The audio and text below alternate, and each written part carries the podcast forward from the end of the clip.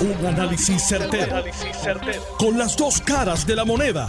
Donde los que saben no tienen miedo a venir. tienen miedo a venir. Esto es el podcast de Análisis 630 con Enrique Quique Cruz. 5 y 6 de la tarde de hoy, miércoles 30 de noviembre. Yo soy Enrique Quique Cruz y tú estás escuchando Análisis 630. En línea telefónica tengo a la licenciada Lisa Ortiz y al licenciado Eduardo Ferrer los representantes del interés público en la Junta de la Autoridad de las Alianzas Público-Privadas, que tuvo su reunión ayer, y ellos ambos, según una conversación, una entrevista que hice hace poco con Lisa Ortiz en Lo sé todo, ambos se abstuvieron. Buenas tardes, licenciada, buenas tardes, licenciado, bienvenidos a Análisis 630, muchas gracias. Buenas tardes, Quique, eh, buenas tardes a Tilano, que sé que está en el estudio. Un placer estar con ustedes. Buenas tardes, Quique, Atilano y la radio escucha. Para mí es un placer estar con ustedes también. Muy buenas tardes. Bueno, eh, ayer fue contradictorio cuando salió la noticia. Primero se expresó la Junta de Supervisión Fiscal y dijo que ellos aprobaban el, la extensión y que esto estaba bajo el plan fiscal. Al, al meter el plan fiscal ya automáticamente están metiendo aquí la ley promesa completa y todo lo que eso incluye. Pero ustedes participaron de la Junta de las Alianzas Público-Privadas y cuando llegó el momento de votación, según la información que recibí hoy, que la confirmé con Lisa, pues ustedes se abstuvieron. Eh, ¿Por qué se abstuvieron y por qué no le votaron en contra si ustedes estaban en contra? No oigo a eh, ninguno de los dos. Eh, es que, discúlpame que no sabía cuál de los dos. Ah, ok. ladies first. Gracias. Este, contexto. Mira, nosotros lo que hicimos ayer fue preservar el derecho eh, eh, que nosotros tenemos de llevar este reclamo a los tribunales.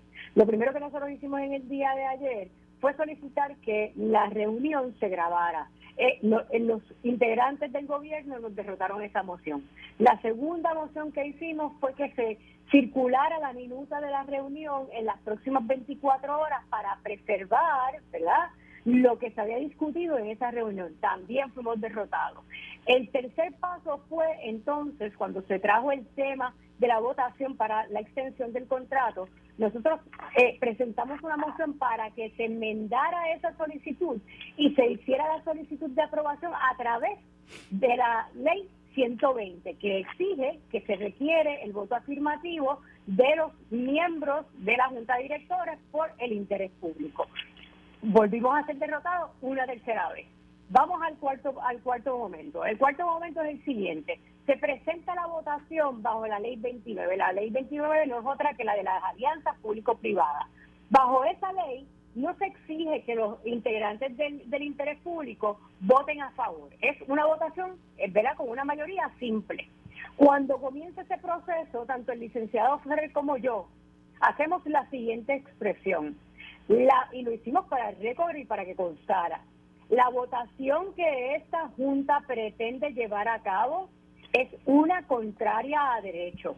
Como es una contraria a derecho, ninguno de nosotros puede emitir un voto porque estaríamos justificando una acción contraria a derecho. Así que lo único que nosotros tenemos en nuestras manos es abstenernos de la votación porque la ley 120, ¿verdad? Que es la que rige este tipo de transacción que exige el voto a favor de, los representantes del interés público, establece, ¿verdad?, que si los representantes del interés público se abstienen de la votación, ese voto se entenderá como en contra de, de la propuesta. Y eso es lo que nosotros entendemos que debe aplicar la ley 120. Claro, eh, eso puede crear confusión y que yo lo puedo entender, pero es un asunto puramente legal, ¿verdad? Nosotros no nos podíamos someter a lo que no es correcto, a lo que nosotros tenemos, entendemos que es contrario a derecho. Y eso es lo que nos va a dar base para nosotros poder levantar en los foros pertinentes las reclamaciones que tenemos de que esa votación es nula porque fue contraria a derecho. Y si los tribunales en su momento deciden que esa votación en efecto es nula como nosotros planteamos, entonces la extensión de ese contrato es nula a Vinicio y las partes tendrán que devolver las contraprestaciones desde su principio. Licenciado Ferrer. Sí, eh, básicamente todo lo que ha dicho Lisa es lo que yo te podría decir. Pero independientemente de eso, si nosotros estuviésemos en contra, que no es el caso, y no lo hemos dicho públicamente,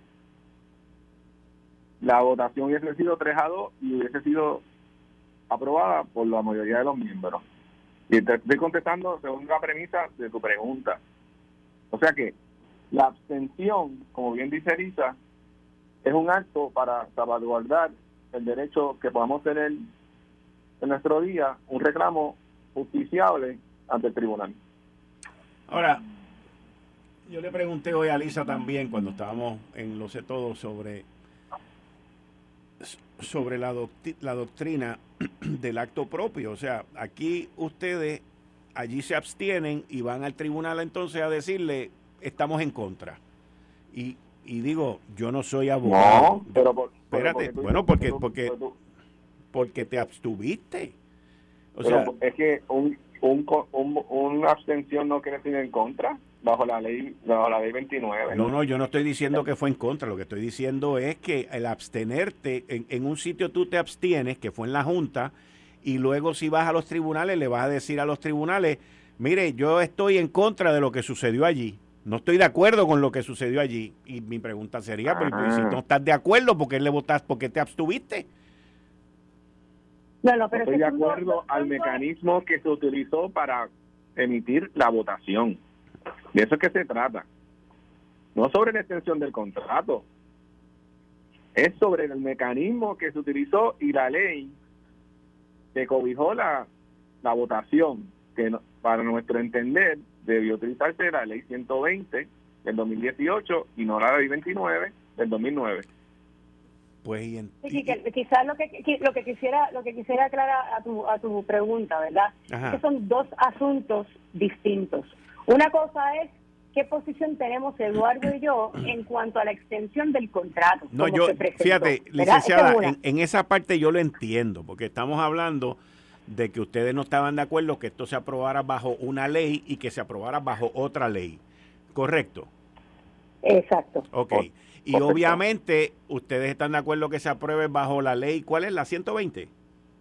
Sí. Ok, ustedes están, ustedes están de acuerdo que se apruebe bajo la ley 120 porque eso tiene que ser, los incluye a ustedes y tiene que ser por unanimidad, ¿es correcto?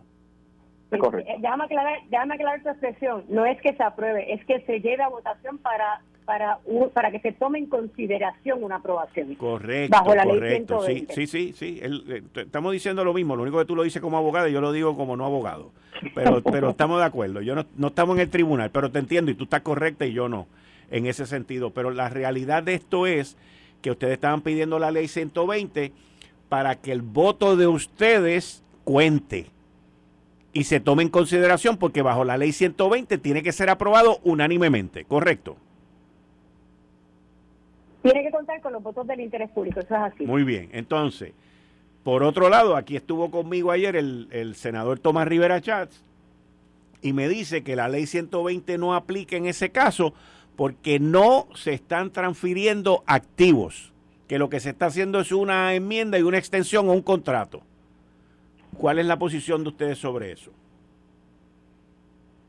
Pero es son, son, dos, eh, son dos asuntos eh, dispares, ¿verdad?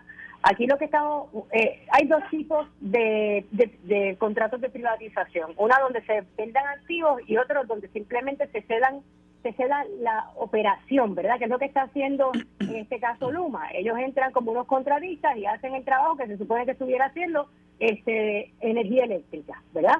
Otra cosa es cuando se transfiere y se vende el activo. Eso es otra cosa, ¿ok?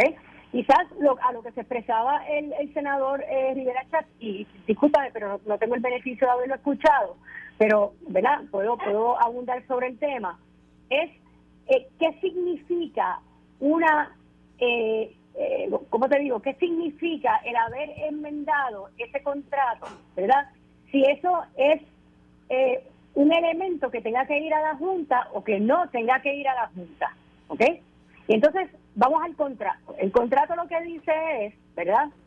Que se puede enmendar el contrato siempre y cuando las partes envueltas, eh, o sea, que sean partes del contrato, en este caso PREPA, eh, la autoridad de la alianza público-privada y Luma, lleguen a un acuerdo común, ¿verdad?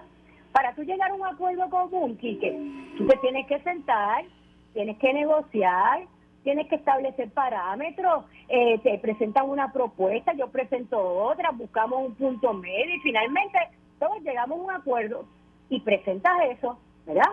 Pero esa propuesta a la cual ellos llegaron, que es una enmienda indefinida, hasta tanto y en cuanto se salga del proceso de la quiebra, ¿verdad? Que puede ser cuando sea, puede ser mañana, pasado, el año que viene o no suceder, ¿verdad?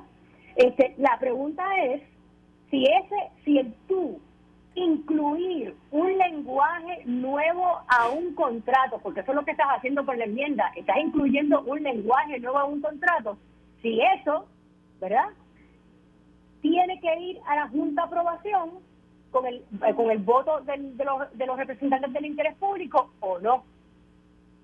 ¿Eh? Ahí es donde está el detalle. Eh, y es finito, estoy de acuerdo, y, y requiere interpretación legal. Pero para eso, específicamente, la ley 120 tiene dos cláusulas bien importantes. Una es separabilidad, que dice que cualquier controversia debe eh, llevarse a cabo y, y, definirse en los tribunales. Y la otra, una cláusula de supremacía que establece que la ley 120 va por encima de cualquier otra. Menos, va por encima de cualquier otra menos la ley promesa, ¿verdad? Pregunto, pregunto. Bueno, el lenguaje de la, de la ley es que va por encima de cualquier otra que afecte lo establecido en esa ley. Para llegar a ese punto habría que ir al tribunal y el tribunal decidir. Déjame añadir al planteamiento de la compañera Ortiz Camacho, de que en este caso per se hubo comunicaciones de, de las partes en el mes de noviembre, afinando los términos de la extensión del contrato. Y si tú y yo estamos emitiéndonos misivas, atrás y para adelante, negociando, no es una transacción, que te pregunto. ¿Cómo tú lo ves? Que tú eres negociante. Sí, sí, sí. Sí, hasta cuando, o sea, cuando llegamos a un acuerdo, pues se, se, se lleva a cabo la transacción. ¿Y ahí no, no, no involucró la venta de activos?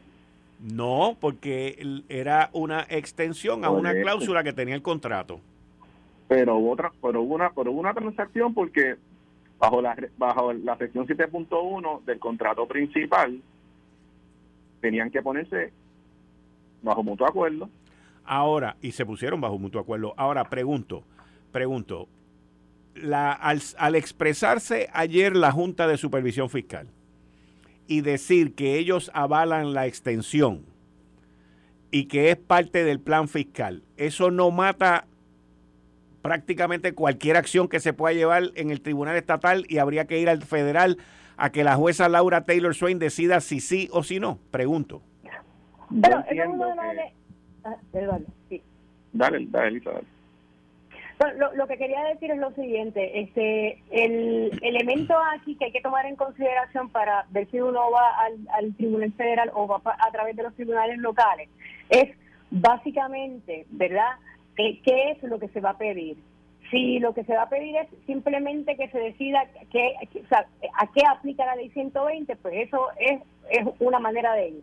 Si lo que se va a pedir es que eh, la acción tomada es contraria a derecho, pues obviamente si lo llevamos al tribunal local, las entidades estatales van a pedir es removerlo al federal. Así que nosotros lo que estamos es haciendo el análisis de qué va a ser más efectivo y obviamente que sea menos oneroso. Hmm y todavía ustedes no han decidido a dónde es que van. Eh, tenemos una vía bastante clara, eh, estamos este, eh, afinando, ¿verdad?, los tecnicismos, porque de una manera u otra es bien técnico lo que tenemos que hacer. Lo importante es que finalmente hoy, ¿verdad?, la controversia está madura, porque para que la controversia esté madura se tenía que dar la aprobación de, de la Junta de, de, de eh, prepa y además se tiene que dar la aprobación del gobernador. Así que finalmente ahora la controversia está madura y nosotros pues nos moveremos eh, como tenemos que mover. Y, y ustedes al ser representantes del, del, del interés público, eh, ¿quién estaría corriendo, corriendo con todos esos gastos legales? ¿La Cámara de Representantes y el, y el Senado o quién? Ese es otro asunto que hay que analizar también, eh, porque eh, de seguro tenemos la legitimación activa la compañera y este servidor. Ok. Pero tendremos que estudiar esa parte si el Senado y la Cámara tendría eh, legitimación activa. Aquí Eso es un análisis que hay que hacer también. Y ustedes dos, o sea, ¿cómo es que ustedes dos, esto es ahora para conocimiento mío y de la gente también, ¿cómo es que ustedes dos llegan ahí a ser representantes del interés público? Y te lo digo por, por ejemplo, Tomás Torres Placa en la Autoridad de Energía Eléctrica es por votación de los de la gente que decide votar por él, allá los, los consumidores. Pero en el caso de ustedes, ¿fueron nominados y, y, adjudicados por quién? Lo que sucede aquí, la, la, ley provee para que tanto el Senado como la Cámara provee, una lista, una terna de, de, personas al gobernador, y es el gobernador quien nombra. Ah, ok. O sea que, pero el gobernador no, eh, no pone nombre. Pregunto. No, no, ah, escoge de la, de, la, de la... Él escoge de la lista que le envía a Cámara y Senado. Es correcto. Ok, pero la ley, sí, que la ley también establece que el gobernador puede hacer que el representante del interés público cese su, su nominación en cualquier momento. O sea, en otras palabras, lo puede sacar de la Junta y déjame añadir algo a tu al tema que habías traído antes en cuanto a la Junta de Control Fiscal, ¿verdad? Yo, eh, desgraciadamente ayer cuando nosotros estábamos, eh, íbamos a entrar a la reunión de, de la Junta de las Alianzas Público-Privadas, nos enteramos a través de la prensa, ¿verdad? Las expresiones de, de la Junta de Control Fiscal. Estando en la reunión, solicitamos que, o sea, preguntamos si sabía, si la, eh, las alianzas públicas privadas o alguno de los de los otros miembros de la Junta habían recibido una notificación de la Junta de Control Fiscal. En ese momento, el, licenciado Fermín Fontanés indicó que se había recibido una comunicación.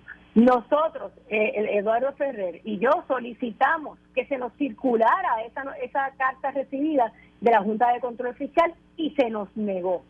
Ahora, Después por la noche yo tuve la oportunidad de ver la carta porque salió en la prensa, ¿verdad? Y me llama mucho la atención que aunque la carta lo que lo que dice es estamos a favor de lo que se nos ha presentado, al final hay una, ¿verdad? Una linecita que dice esto, esta decisión está basada en información que nos ha sido presentada y podríamos ver cualquier otro asunto que no se nos haya presentado en su momento. Así que si nosotros, si hay una decisión de que, eh, eh, de que la acción de las alianzas público-privadas fue contraria a derecho, la Junta de Control Fiscal lo que hizo en su carta es dejar espacio para poder actuar. Si eso sucede. Otro asunto que quiero que el pueblo se entere. Bajo nuestra consideración no hubo ni un solo documento de métrica, ajuste, trabajo, y competencia de la del trabajo de Luma. O sea, no, no tuvimos acceso a ninguno de esos documentos para hacer una evaluación seria sobre el asunto. La pregunta es, ¿esos documentos que ustedes estaban pidiendo existen? Porque si me preguntas a mí, yo diría que no existen. No, no existe porque nosotros lo, solicitamos en la información que nos enviaron, que fueron más de 600 páginas, pero que pudimos eh, por lo menos verlas por encima, ¿verdad? Porque en 24 horas no hay manera de que nadie pueda este, de verdad hacer un análisis eh, de, correcto de 600 páginas, pero eh, son documentos, la mayoría, que no tenían que ver con el cumplimiento de Luma, o sea, análisis propios de la, de la Autoridad de las Alianzas Público-Privadas en cuanto al cumplimiento. Son eh, documentos que ellos han recibido, de los informes quarterly de, que hace Luma, este, comunicaciones sobre cierta información, por lo tanto, a tu pregunta, la realidad es que no existe eso. No solamente eso, debo señalar lo siguiente, ¿verdad? Eh, se está extendiendo, el gobernador aprobó que se extendiera un contrato donde hay tres partes.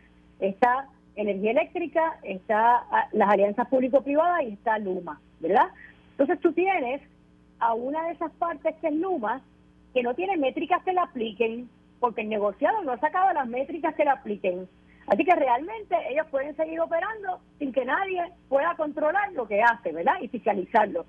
Y en otro punto tienes a, Energía Eléctrica que también está en incumplimiento porque no ha logrado presentar lo que tiene que presentar en el proceso de quiebra para hacer este, este proceso ¿verdad? temporero, uno permanente. Así que tienes dos, dos partes en un mismo contrato e incumplimiento. Y entonces tú le das una extensión indefinida hasta tanto y en cuanto se apruebe esa quiebra. Al ustedes mencionar métricas, ¿ustedes entienden que las métricas que están en el contrato existente se debieron haber cambiado y ese es el planteamiento que ustedes traen o ustedes no aceptan las métricas que están en ese contrato? Mira, yo lo que te puedo decir, Quique, es que ah, desde septiembre que escuché a nuestro gobernador, al gobernador Pedro Pierluisi, expresar que Luma estaba eh, bajo, eh, él utilizó una palabra... En probatoria, que estaba en probatoria. exacto, bajo probatoria.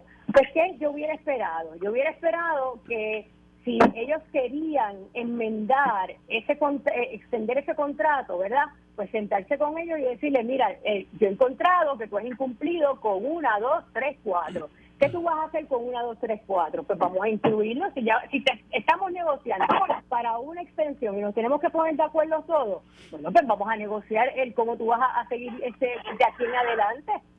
Y a lo mejor si hubieran compartido esa información con nosotros, a lo mejor hubiera sido otra la decisión, siempre y cuando hubiera sido bajo la ley 120, ¿verdad? Pero aquí lo que sucedió, Quique, y eso es lo que a mí me frustra, ¿verdad? Porque nosotros somos profesionales y, y, eh, y somos responsables, y si no lo fuéramos, el gobernador no nos hubiera nombrado, ¿verdad? Este, lo que me frustra es que no nos hicieron parte del proceso, no nos brindaron un solo documento y para colmo, en esa extensión que hacen, no incluyen absolutamente nada de la supuesta probatoria en que estaba Luma. Muchas gracias a ambos, licenciada Lisa Ortiz, licenciado Eduardo Ferrer, muchas gracias. Esto empieza hoy y terminará más adelante y espero contar con la participación de ustedes como hoy. Gracias. Muchas gracias. Un abrazo. Igualmente, ustedes escucharon a los representante del interés público en la Junta de la Autoridad de PPP, Alianzas Público-Privadas, licenciado Héctor Ferrer, licenciada Lisa. Eh, estás escuchando el podcast de Noti1. Análisis 630 con Enrique Quique Cruz. Como todos los miércoles a las 5 y 30, dándole la bienvenida al compañero empresario Atilano Cordero Vadillo. ¿Cómo tú estás? Muy buenas tardes, Quique. Muy buenas tardes a todas nuestras distinguidas audiencias, especialmente la que nos oye a través de la internet, a través de todo el mundo. Y que mira, vamos a dar una noticia para no irme rápido a los números fríos. Por lo menos me voy a irme a los, a los números que todo el mundo está buscando. Pues mira, Argentina vence a Polonia 2 a 0. 2 a 0. 2 a 0. y termina como líder de su grupo en la Copa Mundial. y México iba ganándole 2 a 0 a Arabia. Así que no sé ah, pues si cómo gana, terminará. pasa, yo creo. Si, México gana, puede pasar. Puede pasar. 2 a 0 está bueno. 2 a 0. Parece que se que México se, se, motivó después que Canelo empezó a gritar ahí que pidió perdón que pidió perdón hoy. Canelo, pidió perdón hoy, digo que fue muy eufórico. Y se creía que estaba en el ring y como vio a Messi más chiquito, digo, a ah, eso yo me lo papeo fácil. Pero pidió perdón. Sí, pero, pero fue una parte buena de él. Entonces aquí, que como siempre, el precio del petróleo hoy, el petróleo aquí está bajando en las bombas. ¿Por cuánto está? Está hoy, está el Brent a 86.60, que subió 2.94, y el UIT subió 80.23, que subió 2.60, para un promedio de un 3%. Claro, eso, es entrega, eso, es para entrega, en enero, ¿sabes? Sí, pero la semana, pero no está mal, no está mal, porque para entrega en eh, enero es invierno, es época de frío. Ahí es que te digo, es el problema. Ahí, 80 pesos para el frío está bueno. Ok, y eso, eh, todo esto, este, y hay, hay unas esperanzas muy lejanas.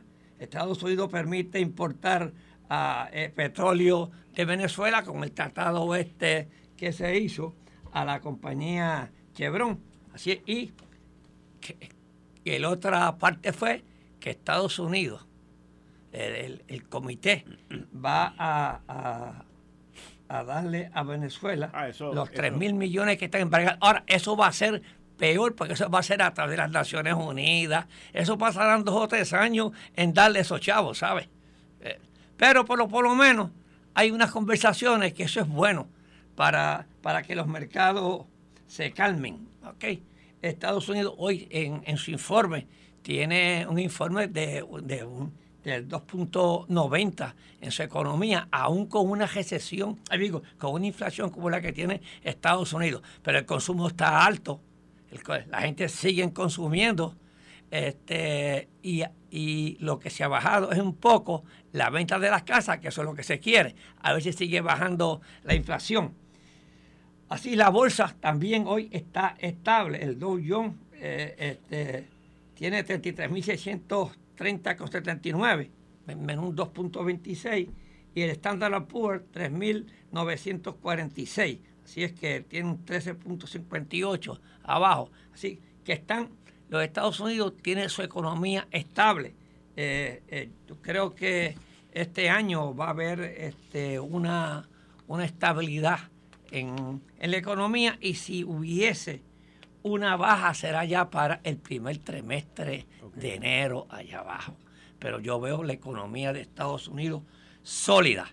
Así es que Dios quiera que estos números sigan así, porque cualquier cosa en la economía de Estados Unidos nos afecta a nosotros. Y tú dijiste ahorita que la de aquí va a crecer, ¿punto qué? Punto 7% en el 2023. Punto 7%. ¿Eso quiere decir que cualquier resbalón? No, cualquier resbalón no. Estamos resbalando. Cualquier nube. cualquier aguacerito. Y, eso es, oye, y eso es positivo. Pero que esa gente no, no fueron los que tú me diste. La Junta de Planificación no fue la que tú me diste la semana pasada o la anterior que habían sacado un montón de anuncios anunciando un crecimiento económico, una cosa impresionante y todo eso. Con el Banco de Desarrollo. Ah, ah ¿te acuerdas? Sí, sí, sí. Pero nada, este, esta bonanza que estamos viendo en Puerto Rico, vuelve y les repito, esto es por las inyecciones de los chavos federales. Y nosotros no eh, administramos bien ese dinero vamos a ver aquí a Puerto Rico otra vez en un decrecimiento. Y si no hacemos un nuevo presupuesto balanceado, tenemos un poquito más a la Junta de Control Fiscal aquí. Y yo no veo que aquí todavía veo cosas que el gobierno no, no está apretando. Pero tú sabes que yo estaba en contra del, del bono ese, porque a mí no me gusta dar los bonos de gratis. A mí me gusta dar los bonos por productividad. Empleados públicos que se merecen un 10 mil dólares en bonos, 15 mil dólares en bonos, que se los den si es productivo, si los policías, que todo el mundo por productividad. Bueno, pero, oye, hablando de eso, no hay una marcha hoy de unas personas que también quieren, de los otros que quieren el bono, Quique los que no le dieron. Los de acueductos. Los de acueductos, los Son como 12 mil empleados que no les toca el bono porque sus compañías, corporaciones o entidades públicas no fueron a la quiebra. Yo le tengo miedo a, los políticos. Ay, el gobernador mandó a pedir que le hagan una excepción. O sea que esto es ay bendito todo aquí. Esto es Puerto Rico. ¿Qué te digo? Puerto ay bendito rico. Así como nos llamamos. Que ya empezaron a jaspar algo y van a aparecer algo para darle. Es que son los votos. Bueno, la, la Junta... Lo, la Junta tiene que recibir una petición, número uno, y número dos, el gobierno en esa petición tiene que decir de dónde va a sacar los 35 millones de pesos, más o menos lo que cuesta el, el jugueguito ese. Pues, pues, yo creo que eso no es... Oye, a mí me encantaría darle bono a todo el mundo y que todo el mundo tuviera dinero, porque ese, ese dinero sí va directamente, la mayoría de ese dinero, si se gasta aquí en Puerto Rico, va a la economía, ¿ok? y, va al IBU y siempre pellizca algo el gobierno y los demás comercios y las demás industrias. Así es que vamos a ver qué es lo que va a pasar, pero no, eh, por lo menos la economía en, Estados Unidos se ve bien. Yo no sé si el FED aumente nuevamente los, los intereses. Los números que tengo yo en estos momentos es que a lo mejor puede aumentar un medio por ciento. Medio. Medio. Tú sabes que lo, los intereses han aguantado un poquito la cosa. Pero eso es lo que se quiere, Quique. No, yo sé. Eso es lo que se quiere. Pero, tú me estás diciendo que la economía. Pero con todo y eso, mira cómo está esa economía en Estados Unidos. Eso fue, los números que tú me diste fueron del mes de, que de octubre. De octubre. Ok, sí, pues. sí, ok. O sea que, que, que Estados Unidos tiene una economía sólida, muy sólida. Quique, entonces ya viendo esos números fríos que tenemos, este, tengo tu columna. La de las pistolas y las balas. A mí me gusta siempre analizar tus columnas. La, semana pasada yo tuve el privilegio que me dieron aquí, como tú no estabas, pues yo la leí completa. estaba buena, estaba buena. Entonces esta me gustó. Mira, me, dicen que México, que México se eliminó. ¿Se eliminó? Sí, porque Arabia metió un gol en los últimos Anda, yo lo dejé 2 a 0. Sí. Eso fue. Anda, para el cara. Pues mira, aquí tengo a través de Twitter es que me enteré. Melvin y Ruli, los dos me dicen México se eliminó con un gol que hizo Arabia en los últimos minutos. En los últimos minutos. Y los dedos. Ah, sí, porque entonces ahora, si fuese 2 a 0, cualificaba.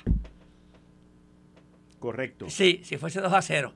Si entró ese golpe en los últimos momentos, pues se eliminó. Bueno, estáis viviendo que está eh, tu columna hoy, tú la, este, el título que le pusiste es una sastrería llamada Capitolio. Y yo viví muchos proyectos de estos, Quique. De hechos a la medida. Hechos a la medida, muchos. Y, y, yo combatí muchos proyectos hechos a la medida. Y cuando fui presidente, es más, las raíces de MIDA, de la Cámara de Comercio, mayorista y de alimentos, MIDA, nace, nace de, del, regocijo que nosotros tuvimos al detuvir, al detener un, un proyecto de ley en la legislatura que no querían que nosotros trajéramos refrescos de los Estados Unidos y querían hacer, hacer aquí un monopolio y acaparar los mercados. Así es que este, tu columna de hoy eh, es una sastrería llamada Capitolio. Eh, y dice, voy a citar, sin importarle la violencia, los asesinatos incluidos 14 femicidios íntimos en lo que va del año, sin importarle nuestra juventud, la Cámara de Representantes decidió establecer una nueva política en Puerto Rico. Ese es, tú comienzas con, con esa introducción. Yo te voy a decir, esta política pública que le conviene a dos o tres, voy a, voy a repetirlo, esta política pública que, le conviene a dos o tres. Me, excedí al decir dos o tres. ¿Dos o tres? ¿Te excediste? Sí, me excedí. Y fue aprobada con una votación de 33 votos a favor y 12 y 12 en contra. Y tú dices, la excusa o satisfacción de quien promueve esto es que los menores de edad no pueden entrar a la almería o clubes de tiro. Entonces, me gusta esta parte que tú dices. La sastrería de representantes acaba de aprobar un proyecto hecho a la medida para que unos pocos puedan cumplir con esta ley. La mayoría de las almerías, clubes de tiro al blanco, cumplen con los mil metros requeridos, pero solo unos pocos, quienes me imagino, se les pasaron esas distancias cuando impulsaron la ley vigente, ahora quieren solucionar este pequeño defecto para legalizar lo que al presente no es legal. Correcto. Y eso es correcto. Entonces, no voy a decir los nombres de todos los legisladores, que tú muy bien dices de los sastres. En otras palabras, de estas sastrerías, esos son los sastres. Esos son los sastres. Ah. unos ponen hilo, otros cortan la tela. Eso es un combo de la sastrería, ¿entiendes? Voy, esos son los nombres de los legisladores, los voy a omitir. Cabe resaltar que muchos de los representantes que aprobaron esta medida también impulsan la marihuana recreacional, lo cual les crea una receta perfecta para nuestra sociedad. Más armas de fuego y balas cerca de la escuela, en las calles. Por supuesto, más marihuana en la calle y cerca de las escuelas. Seguro. Sobre esta ley, Quique, tú no estás solo. También te están defendiendo. Tú tienes razón. Noticel, Noticel, Noticel, sobre esto, esto es muy bien traído. Noticel también este, escribe una, página eh, en tres, la escribe eh, noviembre 28 eh, el, periodista Oscar Serrano y le titula Cámara aprobó tener armerías y clubes de tiro de escuela, lo que favorece a cabildero. O sea que tú vas bien.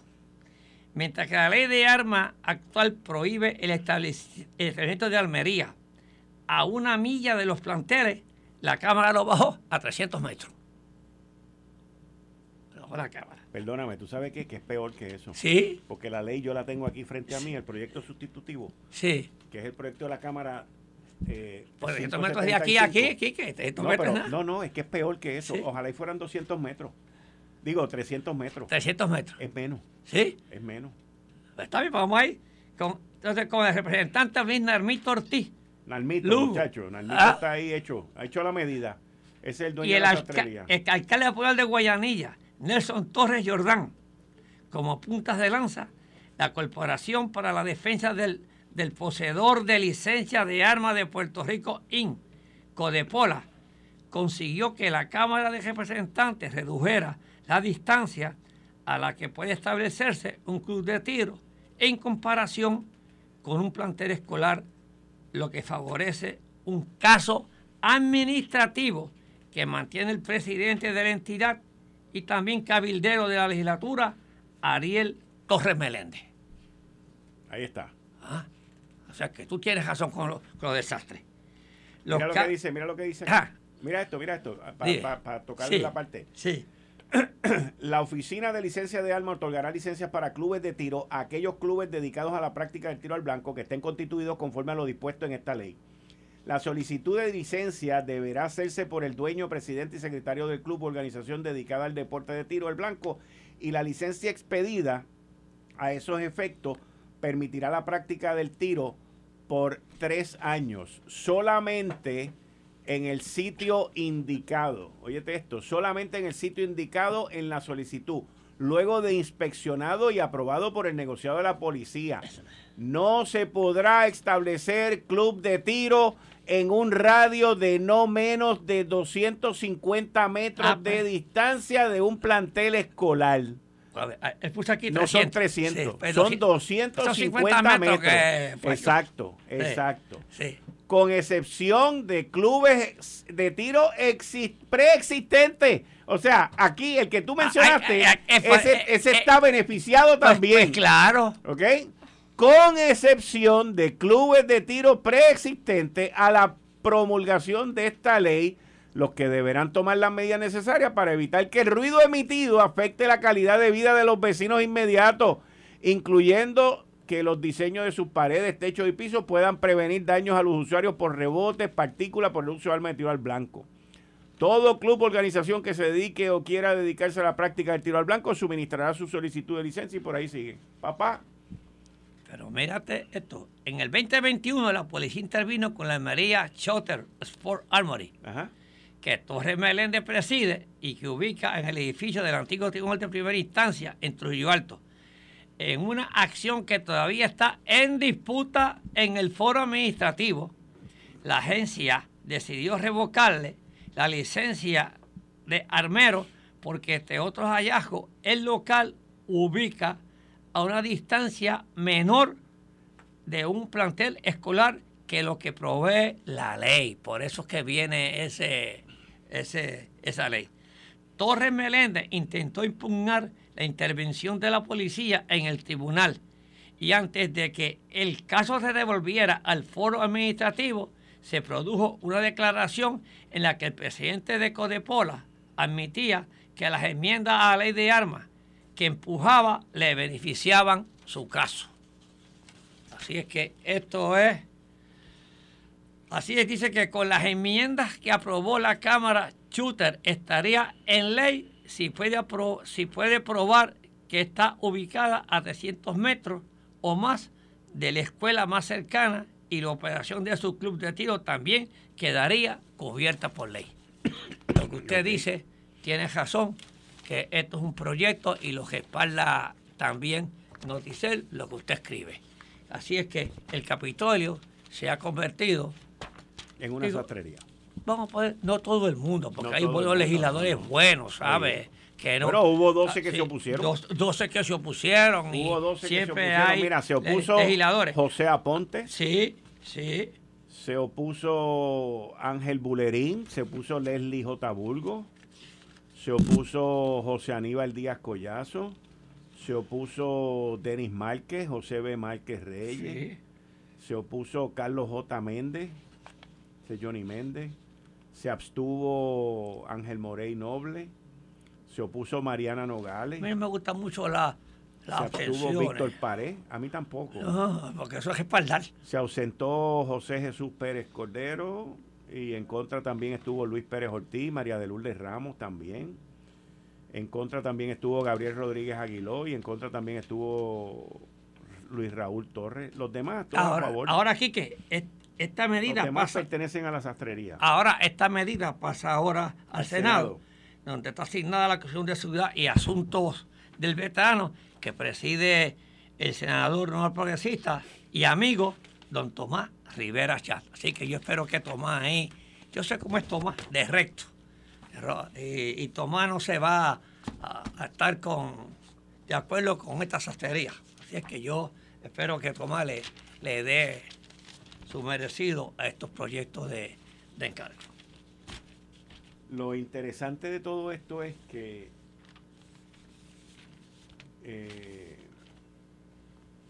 yo estoy seguro, Quique. Lo, lo, ah, lo Después de, esta columna tuya, que está muy buena, y de lo que escribe Noticel, yo estoy seguro que ya los legisladores van a acordar este proyecto. En el Senado. Sí. ¿Tú crees? Ah, Pero tú sabes cuál es el problema. Que esta gente, los que están, el, el, el, que está promulgando esto, el que está empujando esto, en unas declaraciones que él hizo en el periódico El Nuevo Día, que yo las tengo, él dijo que en la Cámara él tenía los votos.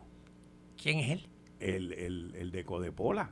Él dijo en el periódico El Nuevo Día, yo tengo los votos. Yo no, yo siempre, todas estas personas que van a hacer proyectos de ley, siempre dicen que tienen los votos. Y esto, esto, esto es un proyecto que ya va a tener controversia. Y ese, oye, yo estoy seguro que Tomás en su comisión va a hacer un estudio exhaustivo sobre esta, eh, este proyecto de ley. Vamos a ver, vamos a ver. ¿Qué más tenemos? Pausa, tenemos pausa, tenemos pausa. A Tirano, si quieres, te puedes quedar un ratito más, pero yo sé que tú tienes un compromiso, no tengo problema. Pero de todos modos, no, está, chacho, Atilano vino hoy, brother. Parece que va por una convención del Partido Nuevo Progresista, porque estás muy lindo, estás bien vestido, estás elegante en esos tonos de azules que Yo siempre voy a cualquier convención que me invita, siempre y cuando que tú me acompañes. Ah, yo tú voy. lo sabes. Yo voy. Tú yo lo voy. sabes. Yo voy. Atilano Cordero Vadillo, que está conmigo los miércoles a las 5 y 30. Esto fue el, podcast de Notiuno. Análisis 630 con Enrique Quique Cruz. Dale play a tu podcast favorito a través de Apple Podcasts, Spotify, Google Podcasts, Stitcher y notiuno.com.